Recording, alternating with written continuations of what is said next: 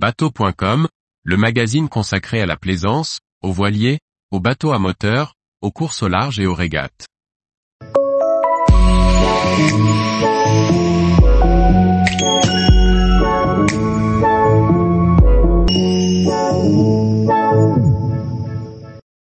Comment bien remplir son réservoir de carburant sur un bateau à moteur?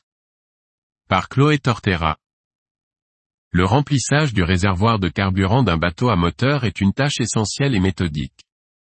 Pour éviter les accidents, et notamment les risques d'incendie, voici quelques bonnes pratiques à appliquer lorsque l'on arrive à la pompe.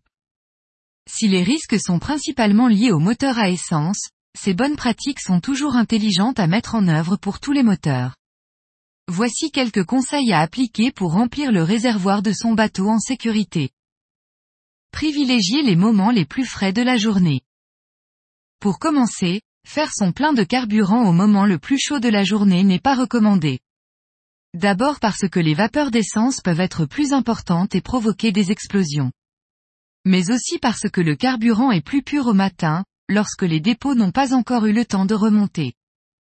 Amarrez-vous correctement. Lorsque vous gagnez le ponton de carburant, amarrez votre bateau à l'aide d'au moins deux amarres. De la même manière, lorsque vous avez terminé le remplissage, allumez le moteur avant de larguer les amarres.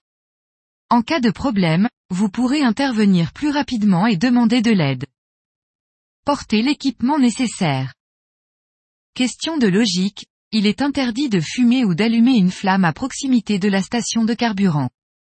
Il est préférable de porter des chaussures pour éviter de glisser, et pourquoi pas des gants pour éviter d'être au contact du carburant.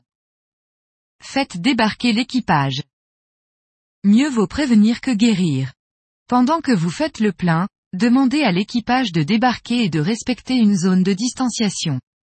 L'équipage peut en profiter pour aller se dégourdir les jambes ou utiliser les sanitaires. Si ce n'est pas obligatoire, Débarquer l'équipage permet de les protéger en cas d'accident. Fermez les hublots, la descente et coupez tout. Coupez le moteur et les circuits électriques. Avant de faire le plein, si la station n'est pas prise d'assaut, vous pouvez laisser refroidir le moteur une dizaine de minutes. Fermez également tous les hublots, panneaux de pont ou descente ouverts, ce qui atténuera les dégâts en cas d'incendie. Vérifiez également que l'extincteur est à proximité immédiate. Avant, pendant et après le remplissage, ventilez les cales moteurs et de carburant.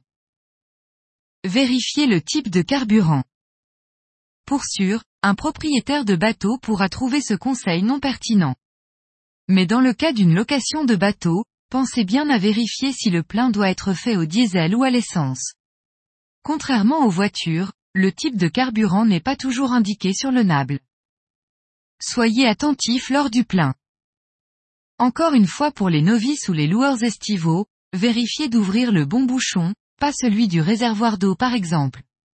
Pendant le remplissage, demeurez attentif et gardez un œil sur les vents du réservoir de carburant afin de prévenir les débordements. Un passager peut surveiller la jauge. Ne remplissez pas trop le réservoir, le carburant a tendance à se dilater une fois chaud. Remettez le bouchon une fois le plein effectué. Patientez quelques minutes avant de repartir. Continuez de ventiler la cale quelques minutes avant de démarrer le moteur. Ouvrez également les vitrages pour aérer. Avant de démarrer, vérifiez s'il y a une odeur qui signale la présence de vapeur dans le compartiment. Si ce n'est pas le cas, vous pouvez ensuite démarrer le moteur, faire remonter l'équipage à bord et larguer les amarres. Tous les jours, retrouvez l'actualité nautique sur le site bateau.com. Et n'oubliez pas de laisser 5 étoiles sur votre logiciel de podcast.